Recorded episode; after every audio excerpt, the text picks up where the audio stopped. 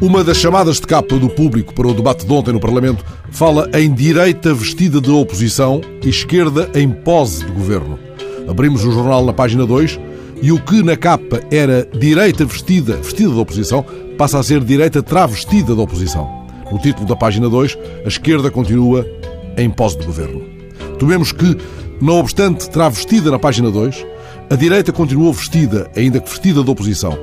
A nuance não obriga a pôr a nu o sentido da recente declaração do ministro Costa Neves, garantindo que o programa ontem submetido ao debate e hoje presumivelmente derrubado teria como base o programa eleitoral e incluiria, cito, as boas ideias do PS, não significando isso, nas palavras do ainda ministro, uma proposta travestida.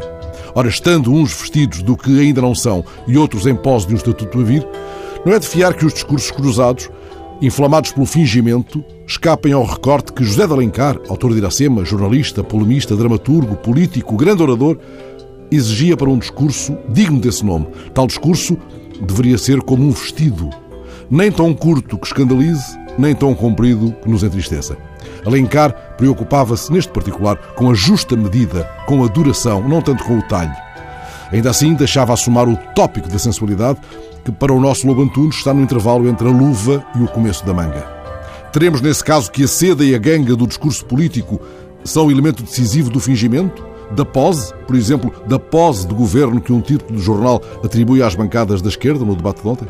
O polémico Josias de Souza dizia há dias na TV Gazeta do atual vice-presidente que ele já faz pose de pós-Dilma. Mas Josias, tantos anos de tarimba na Folha de São Paulo, é olhado com desdém pela esquerda da esquerda brasileira, que olha para ele como um dos exemplos mais degenerados de jornalismo que não ousa dizer o seu nome. Também em Portugal, a expressão jornalismo travestido fez não há muito o seu caminho, aliás curto. A Marilyn dizia que gostava de estar bem vestida ou inteiramente despida, não apreciando o meio termo. Já a Sofia Loren acreditava que os vestidos devem ser como as cercas de arame farpado, cumprindo a sua função sem tapar a vista. E Coco Chanel, que sabia muito de vestidos e de aparatos e de aparências, Acreditava que a moda sai de moda, o estilo nunca.